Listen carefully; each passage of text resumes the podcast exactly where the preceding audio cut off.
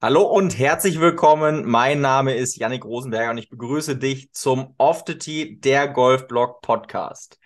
Patrick Janni. hat mich gerade schon eingeführt, dass ich jetzt ähm, das Intro machen darf und damit irgendwie gleichzeitig zum Stammkunde geworden bin. Stammgast. Nicht Kunde, Gast. Stammgast.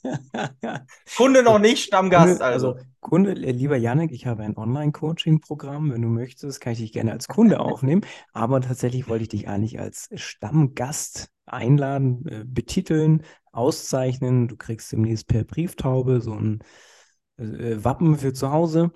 Ähm, weil, und das habe ich jetzt beschlossen nach der letzten Folge mit äh, Sebi, also von Gut Golf, dass die Stammgäste selber das Intro einsprechen. Das heißt also in Zukunft, wenn ihr jemanden anderen am Anfang von so einer Folge hört, wisst ihr, das ist eine Stammgastfolge. Also wenn ihr nicht lesen könnt in der Beschreibung dieser Folge oder in den anderen, sobald jemand anderes spricht als ich, ist es eine Stammgastfolge. Und das Tolle ist, ich habe noch ein paar im Petto. Ähm, neben Sebi und Yannick ähm, wird jetzt demnächst nochmal so ein Schweizer Golfpro dazukommen. Ich hoffe, er redet dann auch mit Dialekt, dann wird es ein bisschen lustiger. Und ich habe noch ein paar andere in der Hosentasche, die ich aber noch nicht verraten darf. Deshalb erstmal, lieber Janik, vielen Dank, äh, dass du dich bereit erklärt hast, ab sofort Stammgast zu sein. Du weißt ja noch gar nicht, was das bedeutet.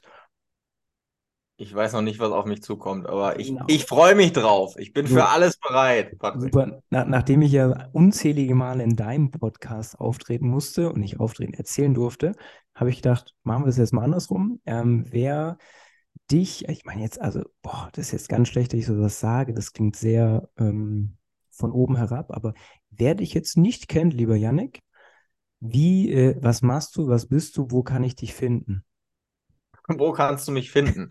mich kannst du ähm, auf, auf den Golfplätzen dieser Erde kannst du mich finden. Nein, wer bin ich? Was mache ich? Ähm, die Leute, die dich verfolgen, glaube glaube ich zumindest, dass die meinen Namen das ein oder andere Mal schon gelesen haben, weil wir ja auch ein paar schöne Projekte zusammen haben. Ähm, ich habe mich vor vielen Jahren dazu entschieden, ähm, mal selber mich mit dem mentalen Teil des Spiels auseinanderzusetzen und bin da relativ schnell dran hängen geblieben und habe ehrlich gesagt nicht viele Leute im deutschsprachigen Raum gefunden, die das Thema wirklich äh, gut vertreten oder so, wie ich mir das vorstelle. Und dann bin ich einfach auf die Idee gekommen, dann mache ich das eben eben ähm, selbst. Das mache ich jetzt seit vielen Jahren und äh, bin damit auch sehr, sehr glücklich, wenn ich dem einen oder anderen Golfer da draußen, dem einen oder anderen Zuhörer von diesem wunderbaren neuen, ich glaube, man kann auch sagen, neuen Podcast. Ich, glaube, ja, ich glaube, es gibt ich jetzt glaub, einen Monat, glaube ich, gibt es diesen Podcast. Ersten zehn, unter den ersten zehn Folgen kann man auch neuen Podcast sagen. Glaub, Nein, wenn ich dem einen oder anderen Zuhörer vielleicht den einen oder anderen Tipp geben kann, wie du durch gewisse mentale Techniken dein Spiel verbessern kannst, beziehungsweise einfach deine, deine Trainingsleistung auf den Platz bringen kannst, weil ich glaube, das ist das, was wir am Ende alle wollen. Das ist richtig. Also du bist ja Mentaltrainer, nennt man das so? Das kann man so nennen, auf bist jeden Fall. So ein ausgebildeter Mentaltrainer oder bist du so, ich drucke mir selber ein Zertifikat aus dem Internet? Äh, sowohl als auch. Also ich habe auch Zertifikate, die sind ausgedruckt. Nein, ich bin ein ausgebildeter Mentaltrainer. Ich habe zwei, zwei äh, Trainerausbildungen in diesem Bereich gemacht. Und äh, wie du dir vorstellen kannst, natürlich auch noch sehr, sehr vieles drumherum, wo es jetzt vielleicht keine Zertifikate und Nachweise zu gab, was teilweise dann, muss ich aber fairerweise sagen, häufig mehr bringt, als ähm, mhm. wenn du dein Zertifikat in der Hand hältst. Das ist nur der Nachweis, damit wir alle glauben, dass das auch irgendwie Hand und Fuß hat. Ja, es ist so eine Anwesenheitsdokumentation. Ja, aber warum ich, jetzt, warum ich ja so doof gefragt habe, es gibt ja ganz viele, die sich so Mentaltrainer nennen und Coach und keine Ahnung was. Und wenn du dann mal so nachfragst, ja, wo ist denn dein Background, ist es ja meistens, oh, ich habe da so einen Artikel gelesen und jetzt nenne ich mich da selber so. Deshalb, wenn ihr zum Yannick geht, ist das Schöne daran, ihr, ihr könnt euch sicher sein, der hat das auf jeden Fall ein Zertifikat und den ganzen Spaß. Er ist ausgebildeter Mentaltrainer und hat eben nicht nur einen Artikel in der, weiß ich nicht, FAZ gelesen, wie man es richtig ein- oder ausatmet. Es gibt ja auch das ein oder andere Golfmagazin, was letztens einen tollen Tipp veröffentlicht hat. Ähm, ja, ihr seht uns jetzt nicht, das ist ja ein Podcast. Wir lachen beide sehr. Ähm, Nein, also, gar nicht. Geheimtipp von mir. Also auch wenn Sachen vom Yannick veröffentlicht werden oder von allen anderen, auch von mir. hinterfragt manche Sachen einfach. Und dieser Artikel war so lustig, ähm, dass selbst jemand, der keine Ahnung von, wie kann man das sagen, Mentaltraining, Techniken hat, gemerkt hat, wow, das ist hier gerade richtig Quatsch, was ich lese. Also deshalb ähm, kurzer Disclaimer, alles, also auch wenn ich es erzähle, wenn es Yannick erzählt oder irgendwelche anderen Leute, immer hinterfragen. Und dann kommt ihr relativ schnell auf den richtigen äh, Riecher und wisst, okay, jetzt erzählt mir da jemand gerade irgendwas vom Pferd. So. Da bin ich hundertprozentig bei dir. Da bin ich hundertprozentig bei. dir. Davon gibt es sehr, sehr viele, aber das gilt, glaube ich, so ziemlich für alles. Du darfst alles mhm. am Ende des Tages mhm. einmal hinterfragen und mal für dich prüfen, macht das überhaupt Sinn? Ähm, wir haben ja mal eine Podcast-Folge darüber aufgenommen, wie findest du den richtigen Golftrainer oder Coach oder was auch immer, Richtig, ja. Ja. wie man das jetzt für sich, für sich deuten möchte. Und am Ende des Tages muss das ja auch zu dir passen. Und ich bin eben der Meinung, es ist keine Notwendigkeit, dass du in dem Sport oder in dem Themenfeld zumindest äh, selber mal ganz gut warst, aber es hilft natürlich mhm. ungemein, weil dir viele Zusammenhänge viel, viel leichter fallen, sie nachvollziehen zu können. Also für mich ist es immer unglaublich schwer, wenn ich mich, was heißt unglaublich schwer, aber es fällt mir schwerer, mich in andere Sportarten reinzuversetzen. Ich muss länger drüber nachdenken, als wenn du mir jetzt eben von Problematiken auf dem Golfplatz erzählst, weil, muss ich ganz ehrlich sagen, nach ähm, jetzt doch gut über 20 Jahren Golf, ich habe jetzt nicht mehr so viel gehört, was mich jetzt noch so richtig schocken kann. Ne? Also irgendwie hast du selber dann draußen ein bisschen was erlebt. Du bist ja auch Linkshandweltmeister. Auch noch Linkshandweltmeister, ja. Spiel auch noch falsch rum Golf, Patrick. Ja, das ist also. Da kommen so viele Sachen zusammen und trotzdem hast du mich eingeladen. Ich bin ja, einfach allem, nur glücklich. Vor allem, ich habe jetzt festgestellt, ich habe einen Crossgolf Europameister äh, äh zum Freund und ich nenne dich jetzt auch mal Freund und ich habe einen Linkshandweltmeister zum Freund. Also es ist äh, Wahnsinn, was ich für Leute kenne. Ähm, die richtige Prominenz da um dich richtige, richtige Prominenz. Ich bin nirgends Weltmeister, muss ich sagen. Oder Europameister. Muss ich noch nachholen oder eine Kategorie finden, wo ich das schaffen könnte. Da ähm, finden wir noch eine. Da finden wir noch eine. Bestimmt. Ähm, jetzt haben wir ja online auf Instagram, wie, wie heißt du? Auf Instagram muss man jetzt ja auch noch dazu sagen. äh, Yannick Rosenberger. Also ich habe jetzt gar nicht so einen fancy äh, so. Spitznamen auf Instagram, okay. sondern ich bin da, bin da ganz bei der Realität geblieben. Ganz, ganz schlicht. Also für alle, die sich das jetzt nicht merken konnten, diesen fancy Namen, ähm, ich verlinke natürlich alle Daten zu Yannick neben Körpergröße und Gewicht ähm, in den Show Notes. Also da seht ihr dann bitte. auch, genau, ähm, da seht ihr dann eben, wo die Homepage ist, wo er demnächst Seminare hat, wo er Coachings anbietet. Eine Golfreise macht er demnächst mit mir. Die ist jetzt aber auch schon zu spät, um sich da nochmal anzumelden. Ähm, also da findet ihr alle Infos nochmal zum Yannick. Ähm, und auf Instagram, also auf den Fancy-Accounts von dir und mir, haben wir Fragen gestellt. Mensch, was sollen wir heute Abend überhaupt quatschen? Weil ich dich ja spontan genötigt habe, diese Folge jetzt aufzunehmen. Und wir gehen jetzt mal sogar, ich habe sogar gerade noch eine neue bekommen. Mhm. Ah ja, oh, das ist sehr gut. Das werden wir nachher auch noch besprechen. Wir fangen jetzt einfach mal mit der ersten Frage an und da fand ich deine Reaktion gigantisch dazu. Die erste Frage, lieber Yannick, an dich als Mentaltrainer, als Diplom-Mentaltrainer. Fitnesstraining abseits von Platz und Range. Wie soll ich trainieren? Ah, ich liebe dich dafür, dass du immer mit den, ähm, mit den besten Fragen beginnst, wo ich auch wirklich am meisten zu erzählen kann. Aber ich fand das Bild, da habe ich mir auch wirklich Mühe gegeben, da war es Schönes rauszusuchen. Ähm, Wahnsinn, ja. Fand ich sehr passend zu meinem, zu meinem Wissensstand in diesem Bereich. Ähm, Fitnesstraining abseits vom Platz.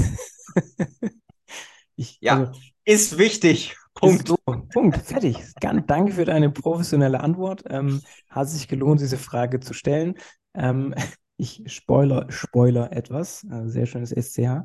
Ähm, nächste Woche, nächste Woche kommt eine Podcast-Folge online. Da geht es tatsächlich um den Mythos Golf Fitness. Also lieber, ich weiß gar nicht, wer das geschrieben hat. Ähm, nächste Woche solltest du mehr dazu erfahren. Also aber Richtung Golf-Mythos, Golf-Fitness-Mythos, nicht genau, wie wichtig Gib's weiter. Genau. Gib's weiter. Genau, ja, sehr gut, vielen Dank. Ähm, jetzt eine Frage, die du als äh, Diplom-Mentaltrainer deutlich besser natürlich beantworten kannst. Wie bleibe ich nach einem schlechten Schlag ruhig?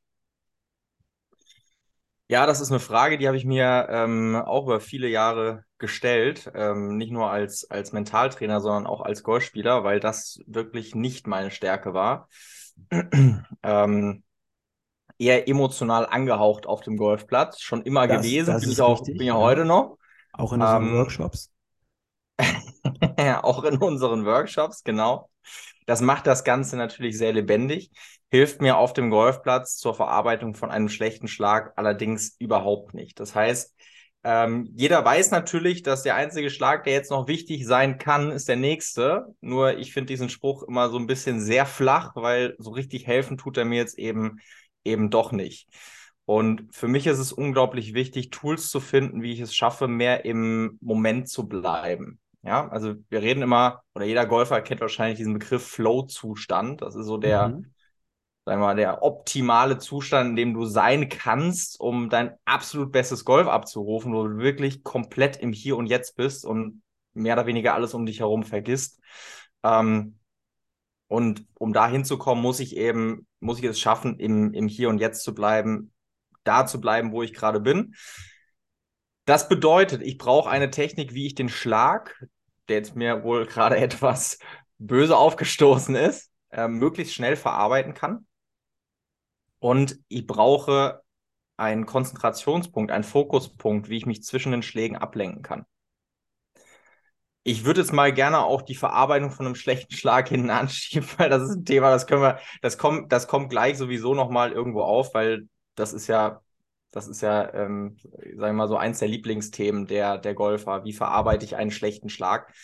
Ähm, wie schaffe ich es, mehr im Moment zu bleiben? Und die Leute, mit denen ich zusammenarbeite, die haben eine sogenannte Fokuskarte an der Hand. Mhm. Du kennst das, wir haben das auch schon mal bei einem, bei einem Seminar ähm, den, den Teilnehmern an die Hand gegeben. Was bedeutet das?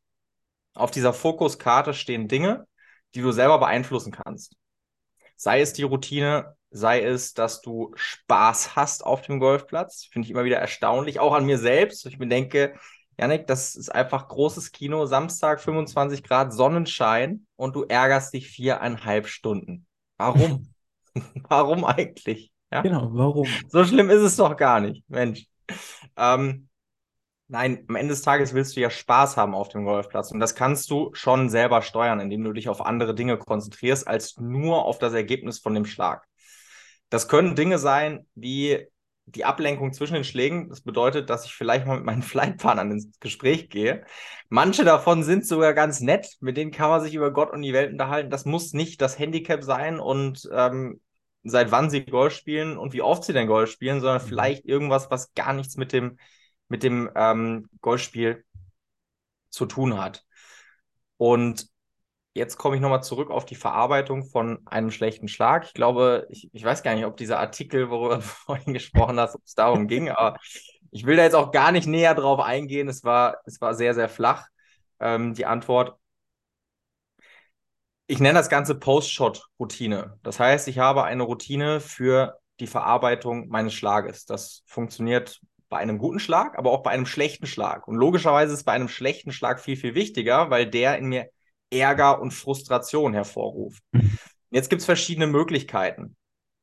Tiger Woods hat immer mit einer ähm, quasi mit einem Ampelsystem gearbeitet, wo er bis äh, zehn Schritte durfte er sich über den Schlag ärgern, nochmal fünf Schritte durfte er über diesen Schlag nachdenken und nach 15 Schritten, meine ich zumindest, ähm, musste dieser Schlag komplett abgehakt sein und er ist Ja. wieder mit seinem Caddy ins Gespräch gegangen. Da auch nochmal ein Tipp für alle Hobbygolfer da draußen. Tiger Woods hatte mit jedem Caddy, den er hatte, einen Deal. Sie dürfen zwischen den Schlägen nicht über Golf sprechen. Also selbst der Beste der Welt, der maximal fokussiert ist, hat zwischen den Schlägen nicht über Golf gesprochen. Oder maximal, wenn es mal irgendwie so ein überragender Schlag war, wie in Pebble Beach an der, was ist das, die sieben, glaube ich, da den Berg hoch, ähm, vor ungefähr 23 Jahren. Ah, Dann damals. wurde der Schlag vielleicht noch mal ein bisschen gefeiert, aber ansonsten wurde zwischen den Schlägen nicht über Golf gesprochen. Meine Herangehensweise, so wie ich das auch im, in, in dem Seminar, das wir gerne zusammen machen, Mhm. erkläre, ist eine Technik, die nennt sich Reframing. Das bedeutet, dass ich mir diese Situation nochmal vorstelle. Mhm. Ja, also nicht nochmal den gleichen Schlag, den ich gerade versaut habe, sondern ich stelle mir den Schlag vor, den ich eigentlich spielen wollte. Weil dein Gehirn am Ende des Tages immer auf die gleiche Art und Weise arbeitet und ich kann das eben entweder für mich nutzen oder es wird beim Golfen meistens gegen mich laufen. Mein Gehirn kann nicht unterscheiden, ob ich mir das jetzt nur vorgestellt habe oder ob es wirklich passiert ist. Der einzige Unterschied in der Wahrnehmung ist, das eine ist emotionaler und das andere ist relativ emotionslos. Trotzdem ist die letzte Information, die an mein Gehirn gesendet wird, eine positive. Und das heißt, ich gehe mit einem positiveren Gefühl zum nächsten Schlag. Heißt nicht, dass ich der glücklichste Mensch auf Gottes Erden bin, aber ich gehe mit einem besseren Gefühl zum nächsten Schlag. Und darum geht's. Es gibt mhm. nicht schwarz und weiß. Manches ist eben doch ein Grauton, mhm. sondern wie kann ich aus der Situation das Beste machen? Der positive Nebeneffekt, obwohl ich gar nicht weiß, ob das nur ein Nebeneffekt ist, während ich mich gerade darauf konzentriere, diesen Schlag nochmal gedanklich durchzugehen. Das braucht meine Aufmerksamkeit, das braucht Energie kann ich mhm. mich nicht gleichzeitig aufregen. Das schaffe ich nicht. Ja, das Tolle ja, ist. Also ich ja, weiß, es ist immer ein Zuhörer dabei, der sagt, doch, schaffe ich. Genau. Geht. Das wollte ich gerade sagen. gleich morgen aus. Tolle ist ja, Frauen sind multitaskingfähig und Männer nicht. Also ähm, das heißt, die Frauen können das und Männer sind da sehr simpel gestrickt. Ähm, ist eine kurze Nachfrage dazu nochmal. Jetzt hat ja der normale Golf-Amateur eigentlich gar keinen Caddy. Ja. Ja, also, was macht denn der jetzt ohne Caddy? Also, der kann jetzt ja nicht, oder wie, wie, wie ist denn so da dein Lösungstipp? Also, der kann jetzt ja nicht beim Monatsbecher ähm, im Golfclub, weiß ich nicht, Sylt, kann ja nicht sagen, so super, jetzt nehme ich mir einen Caddy mit, ähm, damit ich mit dem über Krabben reden kann oder so. Nein, ähm, also geht schon, glaube ich okay, zumindest, dass das gut, erlaubt ja. ist. Das weiß ich jetzt nicht, aber das wird wahrscheinlich nicht so häufig genutzt werden. Äh, du hast, du hast natürlich die Mitspieler. Bei den Mitspielern ist das, äh, ist die Thematik, ich sage ganz ehrlich, ich behaupte mal, zu 90 Prozent hast du mindestens eine Person im Flight, mit dem du, mit dem oder der du dich gut verstehst. Mhm. Ähm, aber es gibt natürlich auch Ausnahmen, da sind irgendwie beide doof. Meistens yep. spielen wir in Dreier-Flights, manchmal sind es auch Vierer-Flights, nie Zweier-Flights, zumindest nicht im Turnier.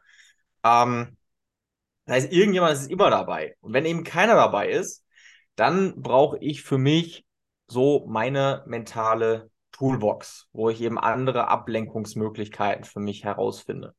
Und das ist am Ende des Tages ist das relativ, relativ simpel. Ich versuche es jetzt mal wirklich einfach runterzubrechen, ohne viel zu weit auszuholen.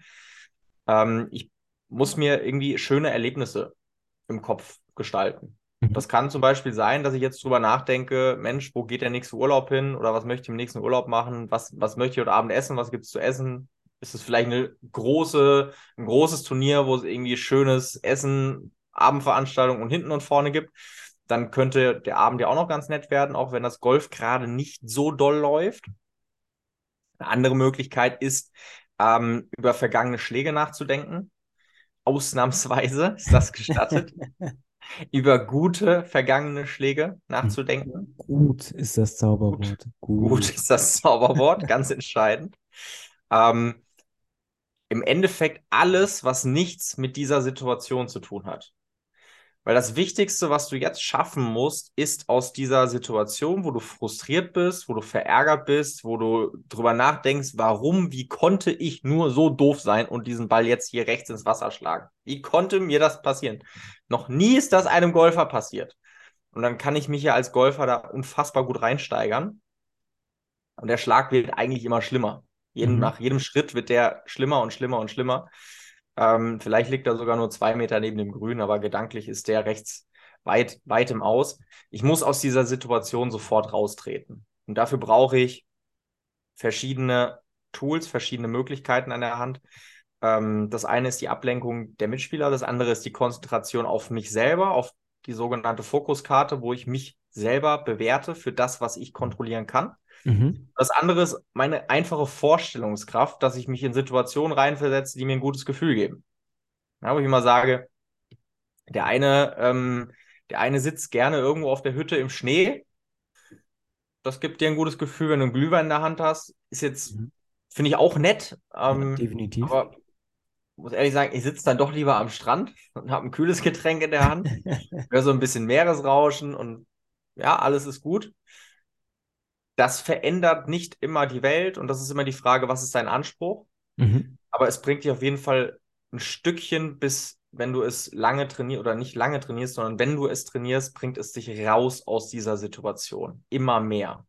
Was sehr unwahrscheinlich wichtig ist, dass ich also einen Trigger habe, in dem ich mich da rausziehen kann. Ja. Und das ist super. Also wenn, wenn ihr das könnt oder lernt oder sogar lernen wollt, Workshops bei Yannick und mir oder tatsächlich ein Einzelcoaching beim Yannick ist natürlich auch sehr, sehr gut. Ja. Und da kann man natürlich ganz viele Techniken auch lernen. Ähm, du könntest da natürlich jetzt noch stundenlang weiter drüber reden, über, über diese Frage. Das ist eine sehr kurze Frage mit einer sehr langen Antwort. Ich glaube aber, damit haben wir das schon mal ganz gut beantwortet und der ähm, Follower ist, glaube ich, halbwegs glücklich mit dieser Antwort. Und nochmal für alles, was mehr ähm, sein soll, also mehr Wissen, mehr verstehen, gerne direkt an Yannick. Jetzt kommt eine Frage, die kann ich jetzt selber als Spieler gar nicht nachvollziehen, weil ich das, wo es bei mir losging, das, ich weiß es gar nicht mehr, ob ich mir da überhaupt jemals Gedanken gemacht habe über, oh Gott, was passiert jetzt alles? Und deshalb eine Frage, wo ich mich jetzt erstmal nicht als Spieler reinsetze, äh, äh ein, nee, Reinversetzen. Reinversetzen, Dankeschön, langer Tag, langer Abend, reinversetzen kann. Ja, auch schon, ist ja schon 0.30 Uhr, also. Mindestens, wir müssen ja noch die Podcast-Folge schneiden danach. ähm, die Frage ist nämlich Vorbereitung auf die erste Turniersaison. Bedeutet also, ich stelle jetzt mal so ein Bild in eurem Kopf, da gibt es Spieler XY, der hat jetzt wahrscheinlich letztes Jahr eine, eine Platzreife geschafft oder ähm, irgendwie Handicap 54, keine Ahnung, irgendwie sowas. Und will jetzt in seine erste Turniersaison gehen. Was würdest du, lieber Yannick, ihm da jetzt mitgeben? Ähm, also ich finde es erstmal super, wie du dich da ganz schlau aus der Verantwortung ziehst. Danke. Bei mir ist das natürlich auch schon sehr, sehr lange her und ich hätte, ähm, aber ich habe ich hab heute definitiv eine bessere Antwort, als ich es damals hatte, weil damals hatte ich gar keine Antwort. Ähm, da war ich ein Kind und habe einfach mal auf den Ball draufgeschlagen. Vorbereitung auf die erste Turniersaison. Ähm, Golf ist ein Sport, der ist anders okay. als, würde ich mal behaupten, fast alle anderen Sportarten. Zumindest in die, in die ich mich gedanklich ähm, gut reinversetzen kann.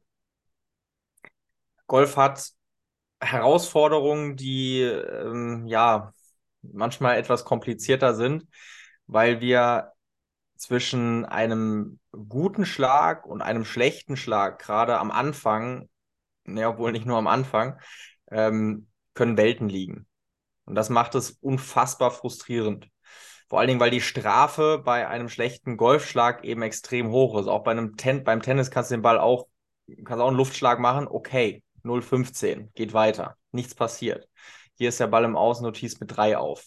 Das ist, ähm, also die Strafe ist eben extrem. Das bedeutet, deine Erwartungshaltung ist ein ganz, ganz entscheidender Faktor, gerade am Anfang. Worauf ist deine Erwartungshaltung gerichtet? Hast du jetzt die Erwartungshaltung, erste Turniersaison, ich hau mich jetzt runter auf Handicap 18, weil ich habe ja trainiert über den Winter, habe mich rausgequält bei minus 3 Grad. Ähm, und ich will jetzt richtig, richtig Gas geben. Was ich grundsätzlich super finde, und da sollte, solltest du auch immer dranbleiben, nur deine Erwartungshaltung, wenn du in ein Turnier gehst, sollte immer auf das reduziert sein, was du selber kontrollieren kannst. Und das ist übrigens ein Tipp, das gilt nicht nur für die erste Turniersaison, das gilt eigentlich für immer. Ab mhm, Turnier Nummer eins. Ja. Aber gerade am Anfang unglaublich wichtig, weil ich lege ja auch mental einen Grundstein für gewisse Erfahrungen, die ich mache. Und es gibt eben Leute, die äh, auch, die ich im Coaching habe, die, die spielen einfach kein Turnier mehr, weil sie schlechte Erfahrungen in einem Turnier gesammelt haben, gar nicht mal spielerisch. Und das ist unglaublich schwierig oder es dauert eben eine gewisse Zeit, bis man das wieder repariert hat, bis man da wieder reinkommt. Deshalb ist es viel einfacher, gewisse negative, ähm, negative Ereignisse einfach von Anfang an wegzulassen bedeutet, ich gehe mit der Erwartungshaltung rein, ist zumindest mein Ansatz, äh, auch bei jemandem, der noch nicht so lange Golf spielt. Ich gehe mit einem Schwunggedanken ins Turnier, nicht mit fünf, mit einem. Ich bin maximal prozessorientiert. Das bedeutet, ich konzentriere mich auf das, was ich beeinflussen kann. Ich arbeite jetzt, bevor es wirklich in die Turniersaison geht. Als Anfänger, wenn du mich fragst, was ist wichtig im mentalen Bereich, sage ich ganz ehrlich, ganz, ganz offen und ehrlich, es gibt andere Bereiche, die sind viel wichtiger am Anfang. Ja, Dankeschön. Trainerstunde. Aber wenn du, wenn du an einer Sache gleichzeitig arbeiten kannst, weil es eigentlich kein Mehraufwand ist, dann mhm. integriere bitte von Anfang an eine saubere Routine für deinen Schlag. Mhm. Sehr gut, ja. Ja. Und das sollte auch dein Fokuspunkt sein in der Runde, weil diese Routine wird dir Ruhe geben. Die Routine soll dir Ruhe geben und sie wird dir auch Ruhe geben, wenn du sie lange genug übst, wenn du sie lange genug anwendest und wenn du sie natürlich auch im Turnier, egal was kommt, ähm, nicht, weil gerade Zuschauer sind und es soll jetzt gut aussehen, was ja die meisten Golfer da draußen tun. Die, die machen dann auf einmal, ne, dann kommt nochmal das Hemd in die Hose und dann werden zwei Pro-Schwünge gemacht. Ja. Haben sie nämlich im Fernsehen gesehen. Mhm. Und dann geht der Ball ins Wasser und dann heißt es, die Routine bringt nichts. Genau. Ich sage, ja, da hast du recht. das bringt wirklich so nichts. Nein, das muss ich natürlich bei jedem Schlag ähm, durchführen. Was kann ich noch für einen Tipp geben? Der hat mit Mentalen, glaube ich, gar nichts zu tun. Einfach viel Spielpraxis sammeln. Mhm. Einfach rausgehen, Turniere spielen. Vollkommen egal. Es ist, gerade wenn ich, ähm, oder zumindest in den Coachings kriege ich das immer wieder mit, dass sich eben Leute sehr unter Beobachtung gesetzt fühlen. Ja, ja, stimmt. Und ganz ehrlich, das ist eine komplette Fehlinterpretation. Ich bin da ganz hart es interessiert sich eigentlich kein Mensch für dein Golfspiel. Vielleicht guckt mal einer hin und vielleicht denkst du, dass die Person jetzt gerade über deinen Schlag lacht. Das ist es meistens gar nicht. Und selbst wenn, hat die Person das in drei Sekunden wieder vergessen. Und es nimmt auch keiner die Ergebnisliste mit nach Hause und schaut, wer hat jetzt genau was gespielt. Das ist alles schnell wieder vergessen. Das ist nur die eigene Wahrnehmung, womit wir uns das Leben unglaublich schwer machen. Das heißt, viel Spielpraxis sammeln, ähm, ich sage mal, trau dich Fehler zu machen, sowohl in deiner Spielweise, aber auch im Sinne von, hey, wenn du jetzt gerade dich die Woche nicht so gut fühlst für ein Turnier, dann spielst bitte trotzdem. Sammel die Erfahrung einfach, tu es einfach mhm. und du wirst manchmal positiv überrascht sein, was, wenn du mit einer geringen Erwartungshaltung da reingehst, was auf einmal für Wunder geschehen können im Golf äh, und du trotzdem mit einem guten, mit einem guten Ergebnis rausgehen kannst. Ja, das mal so die, die ähm, Tipps für den Start. Ja, aber super. Also vor allen Dingen der Klassiker ist ja, ich, warum auch immer, ich konnte nicht trainieren, ich, ich, ich war krank, ich hatte im Job so viel zu tun und jetzt muss ich aber ein Turnier spielen, weil irgendwie das ist besonders toll, weil das sponsert irgendwie unser äh, äh Premium Platin Super Mitglied, was alle unterstützen muss. Und dann spiele ich damit, gehe mit einer Erwartungshaltung auf den Golfplatz, die gleich null ist und spiele auf einmal gutes Golf. Auch der Klassiker, was Erwartungshaltung angeht. Du hast ähm, die ersten neun Loch verkackt, stellst fest, oh, ich kann mich jetzt nicht mehr runterspielen. Jetzt fange ich auf einmal an. Es ist vorbei. Ja, jetzt, jetzt kann ich auch gleich nach Hause gehen, jetzt kann ich ja mal spielen ohne ja. auf die Konsequenz zu achten, also auf die Handlungskonsequenz zu achten. Und auf einmal spielst du das Golf deines Lebens und ärgerst dich danach. Oh, die zweiten neun waren jetzt richtig gut, aber die ersten neun nicht. Und eben weil du bei den ersten neun halt wahrscheinlich auch eine völlig falsche Erwartungshaltung hattest für dieses Thema. Das, das ist sehr, sehr schön gesagt. Was ich jetzt noch ergänzen würde zu dem, was du gesagt hast, ähm, ich weiß jetzt auch wieder gar nicht, wer das geschrieben hat, aber lieber Follower von Yannick, das war ja einer von dir, ähm, hör dir doch auf meinem Podcast die äh, Folge an realistische Selbsteinschätzung. Da werde ich dir an, ja, anhand von so, ich glaube, 15 Minuten dauert das Ganze, ähm, so, so einen kleinen Schlüssel mitgeben, wo du weißt, ah, okay, so viel Prozent ist jetzt bei meiner Spielstärke ein realistischer Zielkreis oder Korridor. Auch diese Erwartungshaltung kann dir halt wahnsinnig viel Druck wegnehmen im Turnier und der Janik macht wieder Fotos, während wir podcasten. Sehr schön.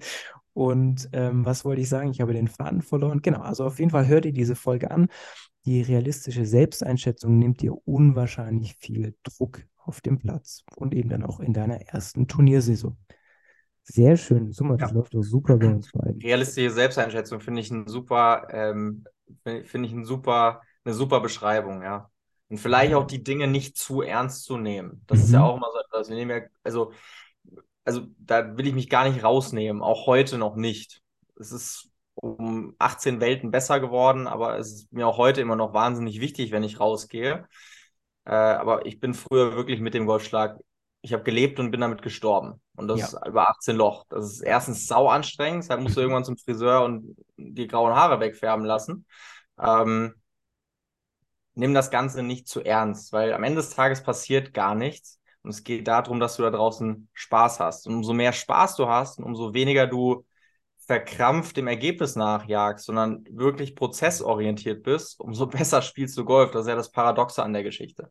Ja, de definitiv. Also mein Dad hat, äh, mein Dad ist ja auch Golflehrer, alter englischer Golflehrer, die gute alte Schule. Ähm, der hat zu mir eine Zeit lang, einen Sommer lang immer gesagt, äh, sterb nicht in Schönheit. Weil ich unbedingt versucht habe, so ein Finish, eine Finish-Position von einem bestimmten Spieler nachzumachen und das habe ich Depp halt auch auf der Runde gemacht. Und dementsprechend war auf einmal die Schläge richtig scheiße, weil ich unbedingt in diese Finish-Position wollte, die ja aber gar nicht zu mir gepasst hat, also zu mhm. meinem Schwung gepasst hat. Und ähm, das war immer so, so meine Anekdote, die ich immer total gern benutze. Dieses Sterb nicht in Schönheit, dieses Prozessorientierte, sondern einfach auch mal diesen Schläger, ja, schwingen, laufen lassen, ähm, äh, irgendjemand sagt ja auch immer erwartungsloses Golf, oder? War das, ist der Satz richtig? Erwartungsloses Golf, genau, richtig, ja. Ja, ja. so, also gibt es ja ganz viele tolle ähm, Sätze dazu, wie man einfach auch diesen Druck so ein bisschen rausnehmen kann. Eine Frage, die ist sehr knapp formuliert, die können wir vielleicht auch selber ausschmücken, das weiß ich gar nicht genau, wie die gemeint war. Die Antwort ist Zielsetzung beziehungsweise eigene Ziele. Mhm. Es fehlt mir da so irgendwie so der Kontext dazu. Also ist es jetzt darum, wie kann ich mir jetzt Ziele setzen, wie kann ich Ziele verfolgen? Ähm, haust du da jetzt kurz was raus? Machst du einen Freestyler oder? Soll, soll ich quasi die Frage und die Antwort zugleich geben? Oder willst ja. du die Frage übernehmen? Ja, genau. Mach, mach mal bitte die Frage und die Antwort. Und äh, ja, also oder du machst die Frage, ich mache die Antwort. Ich habe nur daraus jetzt noch nicht die Frage so richtig gefunden. Ja, also ich gehe mal davon aus, dass es darum geht, wie, wie kann meine Zielsetzung oder wie sollte meine Zielsetzung aussehen, ähm, dass es möglichst effektiv ist oder dass es möglichst, äh, ähm, möglichst zum Erfolg führt. Ja, das ist immer die Frage Zielsetzung. Der eine sagt erwartungslos golfen. Ähm, jetzt ist immer die Frage, was steckt eigentlich dahinter? Also wir beide wissen, was dahinter steckt. Nur erwartungslos golfen wird niemals funktionieren. Das geht nicht. Mhm. Äh, du kannst eben nur deine Erwartungen auf andere Dinge richten. Aber ja. du kannst nicht erwartungslos auf die Runde gehen. Das, das funktioniert nicht. Und ist das ein Widerspruch zur Zielsetzung oder ist es kein Widerspruch zur Zielsetzung? Auch da gibt es für mich kein, ähm, kein richtig oder, oder falsch. Aber für mich, also ich würde jetzt die Frage einmal so interpretieren, wie sieht eine gute Zielsetzung aus? Jetzt kannst du den Zeitrahmen festlegen und dann können wir gemeinsam im Chor antworten, würde ich sagen. uh, ähm, ja, wir machen mal, wir machen mal das erste Drittel der Golfsaison. Ach du liebe Zeit. So kurz. Ja, das ist ja auch ein kurzer Podcast. Erster, erstes Drittel der Golfsaison. Oder okay. Das oder heißt, soll, ist fast ich, rum. Ja, also eigentlich sind wir schon fertig, ja. Ähm, oder pass auf, äh, ich, nee, doch, ich mache nochmal einen anderen Satz, warte. Ähm, ein kurzfristiges Ziel, ein mittelfristiges Ziel und ein langfristiges Ziel. Mhm. Als Beispiel, kurzfristig wäre oh, Längenkontrolle verbessern, mhm. mittelfristig Clubmeister werden langfristig äh, Weltmeister werden, Linkshand. Mhm.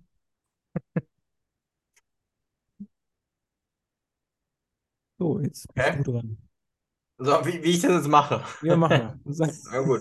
Das sind ja ein, einfache Fragen, ne? Ja. Gar kein Thema. Ja. Also kurzfristig kriegen wir schon mal ganz gut hin. Ähm, nimm eine Trainerstunde.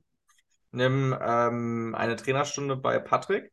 Genau. Der dir genau erklären kann, wie Puttenlängenkontrolle funktioniert. Der hat sogar ein super mentales Tool, wie du ähm, beim Putten noch fokussierter auf die richtigen Dinge sein kannst.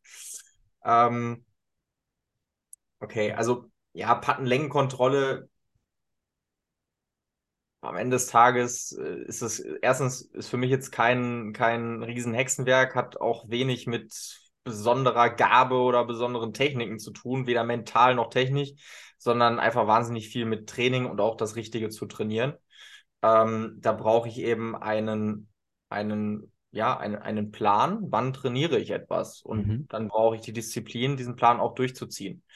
Ich habe eine gewisse Herangehensweise, wie ich das Thema Zielsetzung angehe. Ich unterteile immer in Ergebnis- und Handlungsziele. Mhm.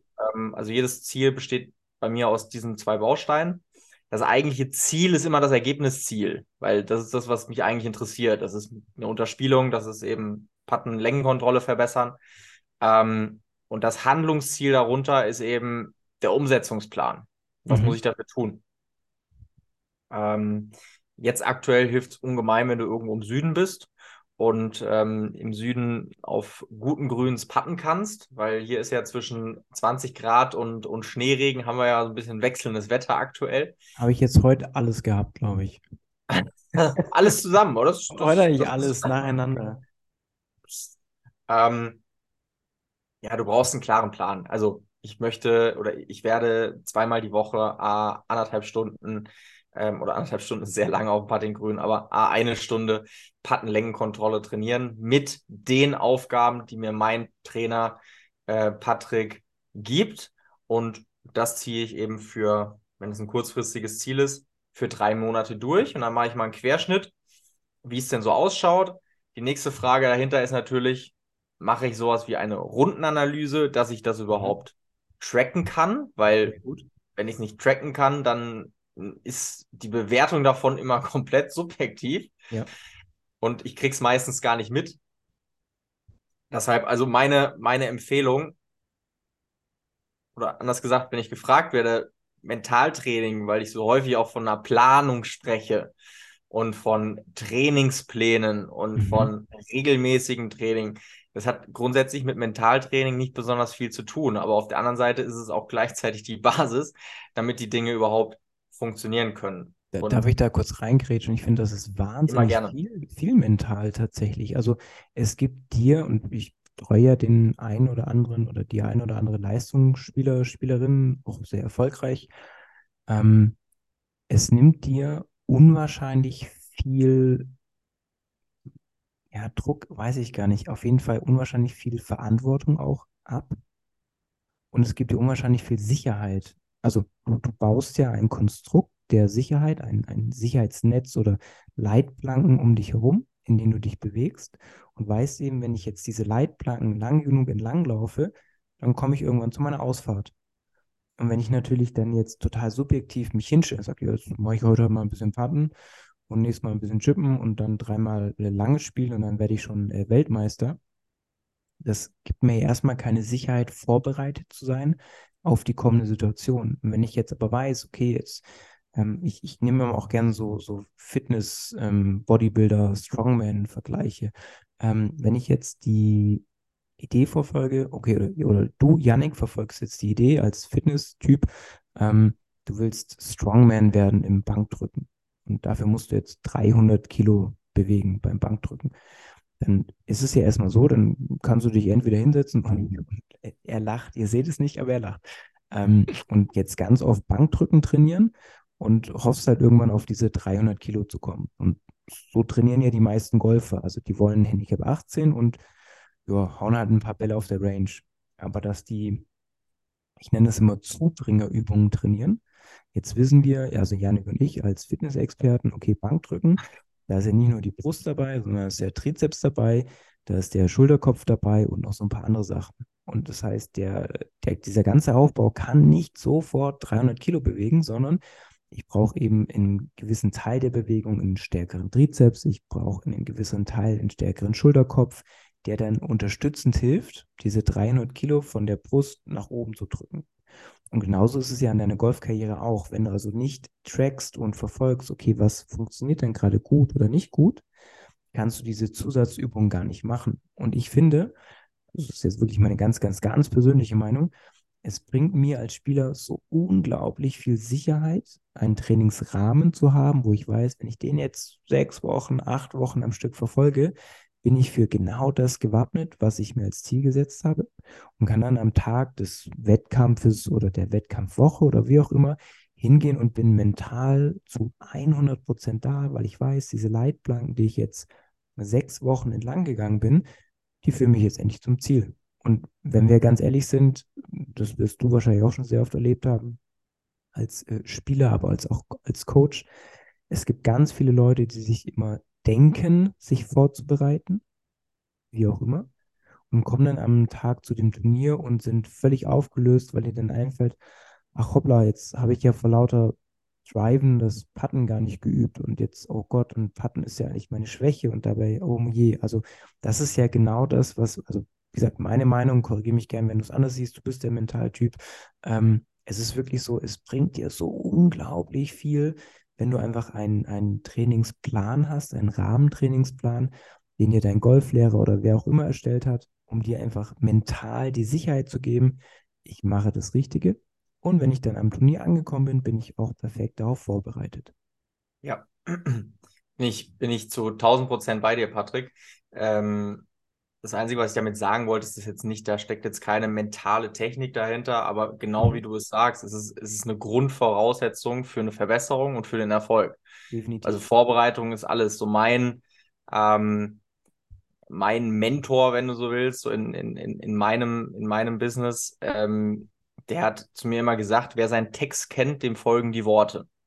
Und das ja. ist ein Beispiel, das bringe ich ganz oft äh, weil natürlich muss ich das jetzt ins Golf oder in andere Bereiche dann mal übersetzen. Aber wenn du deine Arbeit vorher gemacht hast, wenn du dich gut vorbereitet hast und nicht im Sinne von, ich war dreimal auf der Range, sondern ich habe, ich wusste genau, wann ich, wann ich dort was tue, mhm. ähm, dann hast du wirklich alles gemacht, was geht. Dann kann das immer noch schief gehen, überhaupt keine Frage. Dann kannst du immer noch schlecht spielen. Aber du kannst auch sehr gut spielen, aber du kannst an Loch 1 auftiegen und kannst sagen, ich habe alles getan, was irgendwie ging, um mich bestmöglich für die Runde vorzubereiten. Let's go. Und das ist unglaublich wichtig im, im ähm, Golf und das vielleicht auch nochmal an. Ich greife das jetzt einfach, ich greife das einfach mal auf, weil ich das sehr, sehr spannend fand, was du gerade gesagt hast. Äh, nur weil ich jetzt sage, es hat nicht direkt was mit dem Mentalen zu tun, ist das nicht weniger wichtig, sondern es ist absolut essentiell und das ist etwas, äh, das sollte, sollte in meinen Augen, sollte das jeder Trainer in die Hand geben. Jeder Trainer sollte dich darauf aufmerksam machen. Wenn das nicht der Fall ist, dann musst du aber auch als Spieler die Verantwortung übernehmen und proaktiv auf deinen Trainer zugehen. Ja, ob das jetzt ein Mentaltrainer ja. ist, ob das ein Fitnesstrainer ist, ob das ein Golftrainer ist und sagen, ich hätte gern einen Trainingsplan. Weil nur dann ist das effektives Training. Zumindest wenn wir von Verbesserungen sprechen. Wenn wir sagen, ich will trainieren, um ein bisschen frische Luft zu bekommen, alles gut, dann, dann ist das nicht notwendig. Aber wenn wir von Verbesserungen sprechen oder von, von Zielen sprechen, und du hast jetzt als nächstes genannt Clubmeister oder ja, Linkshand Weltmeister, oder muss ich erstmal Linkshänder sein? Das kommt ähm, hinzu, ja.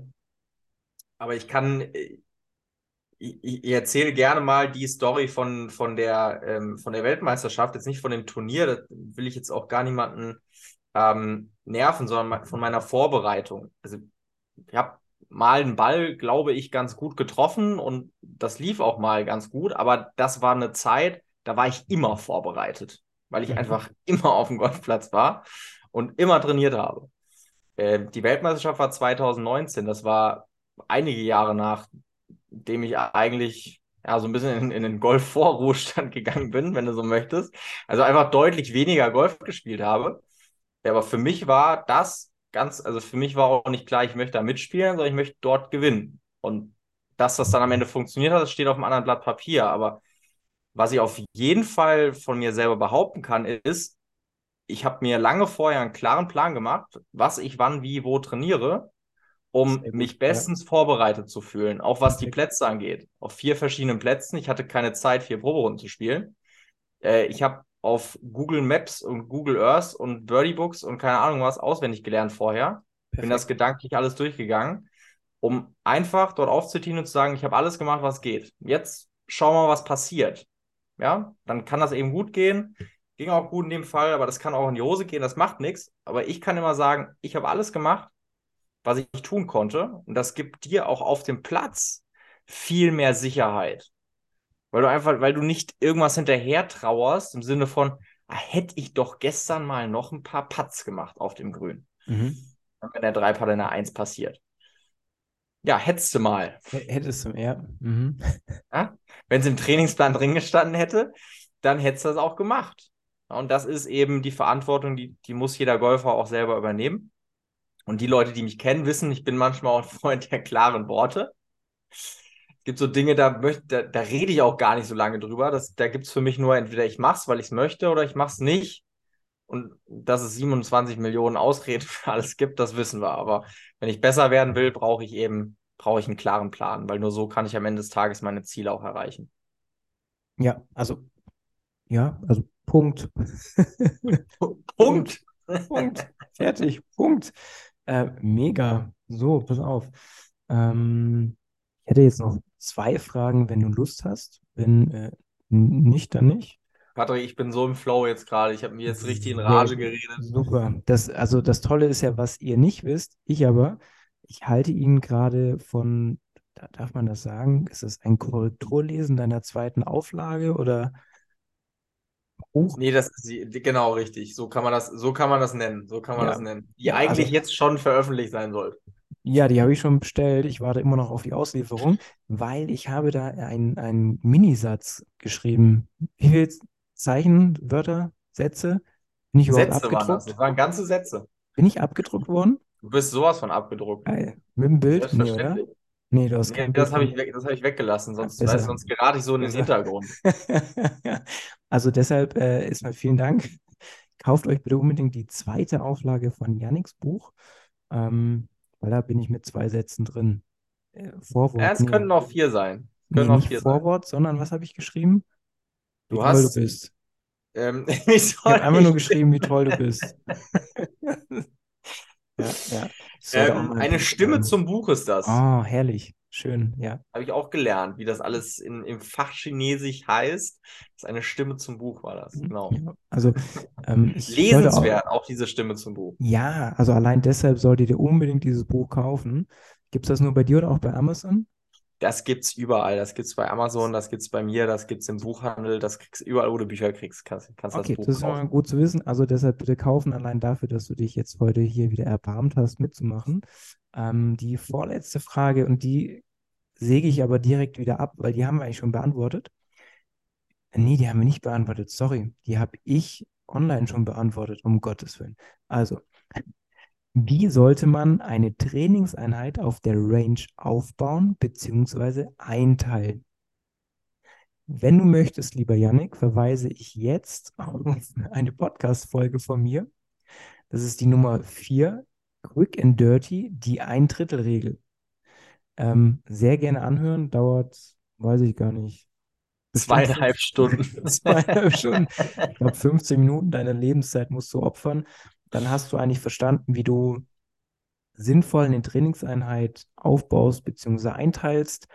Ähm, weil das ja eigentlich schon eher sogar eine eher technische Frage ist, würde ich fast behaupten, und gar nicht zu sehr mental, oder? Also außer du hast da jetzt noch irgendwie was total Tolles, was du ergänzen willst. Ich, hab, ich muss, jetzt, ich muss jetzt gestehen, ich habe mir diese Podcast-Folge von dir jetzt nicht angehört. Das heißt, Darauf ich, wollte ich, ich, ich kann mir nur ungefähr vorstellen, ähm, ich kann mir nur ungefähr vorstellen. Ja. Mhm. Sage, das Einzige, was ich dazu ähm, ergänzen würde aus, aus mentaler Sicht, weil es immer wieder, die Frage ist immer, was, was, was bringt mir denn dieses Mentaltraining überhaupt? Und für mich ist so die kürzeste, knappeste Übersetzung ist immer, wie bekomme ich meine Trainingsleistung, also mein eigentliches spielerisches Potenzial auf den Golfplatz und dann ins Turnier?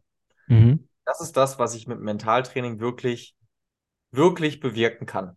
Ne? Gibt noch andere Sachen, aber das mal ganz, ganz grob. Und wenn du das machen möchtest, dann musst du auch hin und wieder so trainieren. Das bedeutet, einen Golfplatz nachstellen auf der Range oder eben ähm, zumindest verschiedene Ziele suchen und verschiedene Schläger mit deiner vollen Schlagroutine.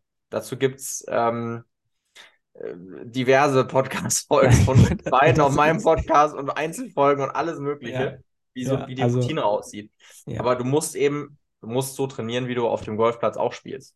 Sehr gut, Ansonsten, als ob du meine Podcast-Folge gehört hättest. ja, ich habe es befürchtet, dass es jetzt komplett Ja, unnötig ist, aber ich wollte einfach auch noch irgendwie, ich wollte auch noch mal was sagen. Ich, ich glaube ja auch, du hast mich nicht mal abonniert.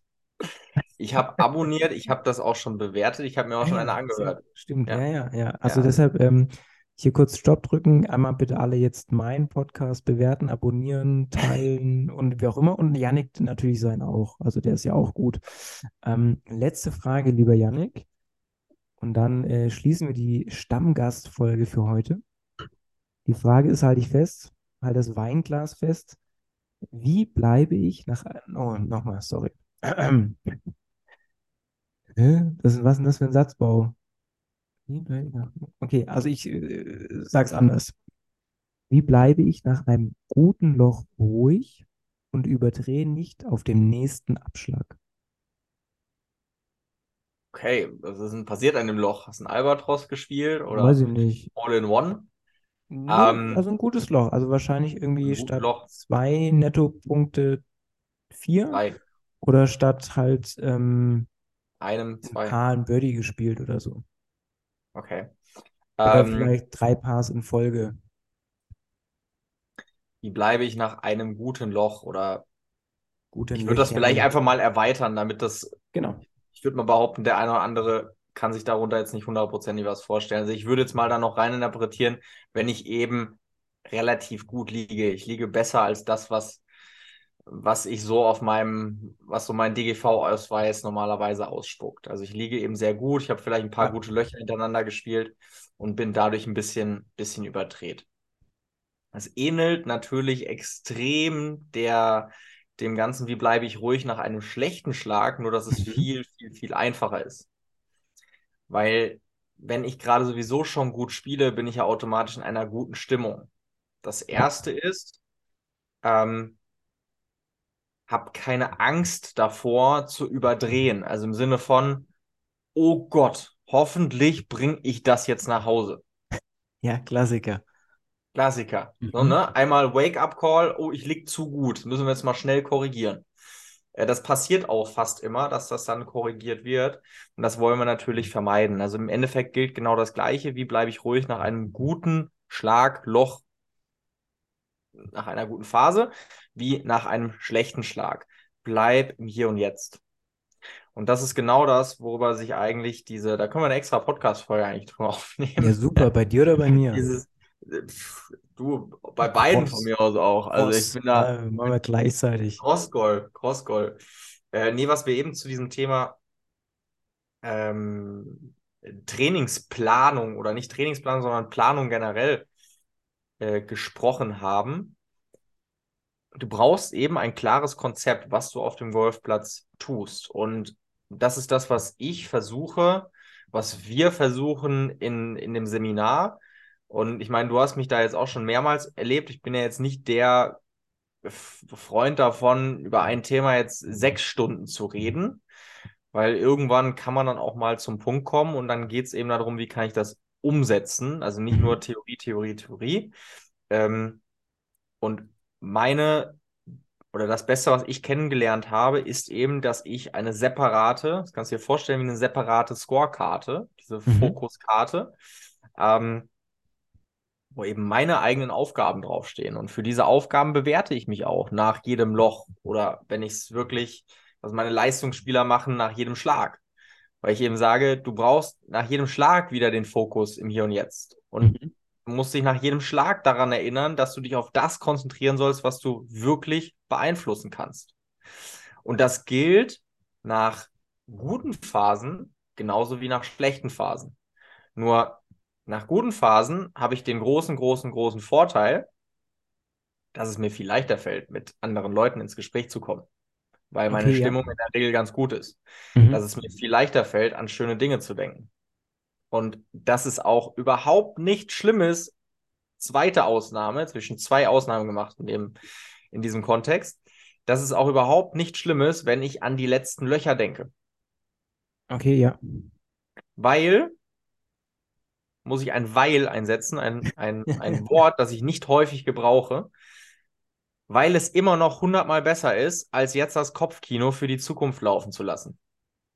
Hoffentlich bringe ich das jetzt rein. Und wenn ich das reinbringe, dann habe ich ein neues Handicap von 17,4.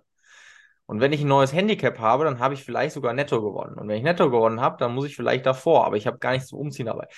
Ähm, also siehst schon, es können unfassbar viele Gedanken mir durch den Kopf gehen, die mich maximal davon abhalten, dass ich jetzt so weiter Golf spiele. Das heißt, ich muss es schaffen, mit meiner Toolbox, die ich habe, für reicht natürlich jetzt eine Podcast-Folge nicht aus, aber vielleicht zumindest mal ein paar Ideen, ein paar Ideen, ähm, glaube ich, können wir, können wir den Zuhörern an die Hand geben. Da brauche ich meine Toolbox, wo ich eben reingreifen kann. Was brauche ich in welcher Situation? Was hilft mir in welcher Situation? Und zwischen den Schlägen ist die goldene Regel, mein Ziel ist es, im Hier und Jetzt zu bleiben. Und, und das, was wir dann drumherum basteln mhm. mit einer Fokuskarte und mit Denk an schöne Momente, Denk an schöne Urlaube, Denk an auch in dem Fall mal an die letzten Löcher, die gut gelaufen sind, geht es nur darum, die Stimmung möglichst, ähm, möglichst aufrecht zu erhalten, nicht zu überdrehen und nicht auf einmal irgendwie in Panik zu verfallen, im, eben im Hier und Jetzt zu bleiben und bei mir zu bleiben. Mhm. In meiner Konzentration bei dem zu bleiben, was ich wirklich, was ich im Griff habe. Ähm, Frage dazu. Tiger Woods macht ja nach 15, 15 Schlägen Schluss mit einem schlechten Gedanken oder mit einem schlechten Schlag. Macht Tiger Woods auch nach 15, äh, nicht Schlägen, nach 15 Schritten Schluss mit einem guten Schlag oder hast du dann einen Erfahrungswert? Also ich meine, was, was, was man jetzt auch wieder sagen muss, jetzt lobe ich dich wieder, Du betreust ja auch Profispieler, also auf der PGA Tour. Ähm, ist es dann da so, dass man sagt, okay, jetzt, also auch den guten Schlag muss ich in einem gewissen Zeitraum verarbeiten, dass ich mich nicht selber zu sehr nach oben hype oder darf ich den ruhig auch mitnehmen? Ähm, also da bin ich ganz ehrlich der Meinung, den darfst du, den darfst du mitnehmen und du darfst auch überpacen und du darfst auch die Erfahrung machen, wie es ist, auf den letzten Löchern es leider nicht nach Hause zu bringen, weil da bin ich ganz ehrlich und da bin ich auch zu viel Golfer dafür. Also dafür habe ich selber zu viele Löcher in meinem Leben gespielt. Ähm, es gibt einfach Dinge, da musst du durch. Mhm. Punkt. Ja, und ich kenne keinen, also, und das meine ich wirklich ernst, ich kenne keinen Golfer, und bitte, lieber Zuhörer, nimm die Zahl jetzt nicht für bare Münze, die kannst du durch alles ersetzen, der das erste Mal unter Paar lag und das nach Hause gebracht hat. Kennt keinen, niemanden. Niemanden. Und wenn es dann der 18 das Doppelbogie war, ja. aber irgendwie, und, und das ist ja, da bewege ich mich ja schon auf einem Level, da kann, die können dann alle Golf spielen. Also wenn du Paar legst, kannst du ja wirklich, wirklich sehr, sehr gut kannst Golf spielen. die Kugel bewegen, ja.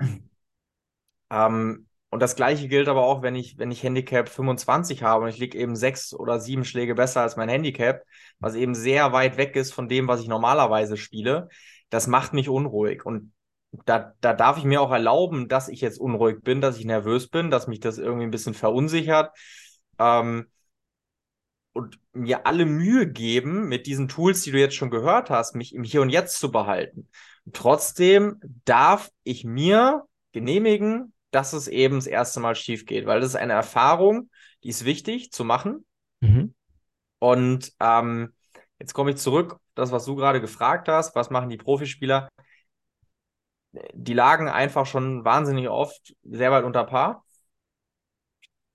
und haben damit nicht so unfassbar viele Probleme. Das ist eher, das ist eher der Punkt, wenn es dann wirklich um den Sieg oder um den Cut geht mhm. oder wenn es eben in die andere Richtung geht. Das heißt, es läuft nicht gut.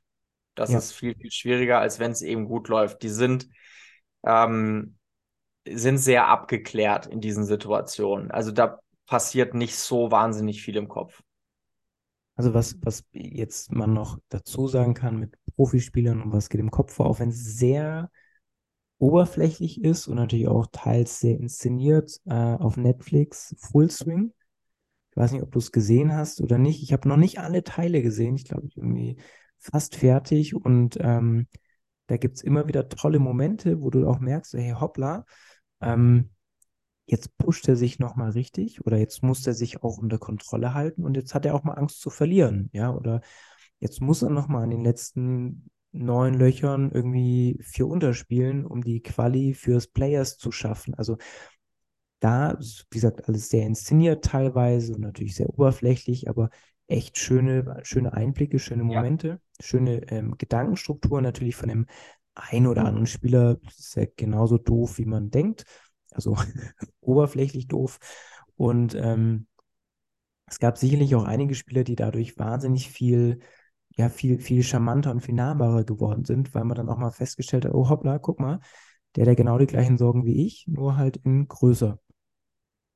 Ja, weil da geht es halt wirklich um die Existenz. Also genau. das ist halt, nicht, nicht um den Monat. Das ist das Leben. Ja. Das ist dann, das ist das Leben, das die, das die führen. Das ist, ähm, deshalb ist es auch mal sehr, sehr schwer zu vergleichen. Und wenn, wenn, wenn dich oder mich die Leute fragen und ich das jetzt ins Verhältnis setzen müsste, würde ich sagen, boah, da haben wir Amateure es wesentlich leichter, weil wir haben wahnsinnig viel Leben neben dem Golf. So ist es, ja. ja also das ist zwar klar, natürlich in, in dieser Situation ist es uns genauso wichtig. Keine Frage. Darf es auch sein, ist auch in Ordnung. Aber irgendwann ist das Golf rum und dann habe ich wieder, dann läuft mein Leben ganz normal weiter, egal ob die Runde gut oder schlecht war. Und wenn du wirklich so in diesem Sport lebst, wer Full Swing gesehen hat, ich fand, es ist nicht mein bester Freund, aber ich fand es eine sehr ähm, interessante Aussage von Brooks Köpker, mhm. der ihm sagt, naja, also Brooks Köpker, ich behaupte mal, wenn irgendjemand über drei Jahre so gar kein Problem mit Selbstvertrauen hat, dann war es Brooks Köpker. Ja. Also, mhm.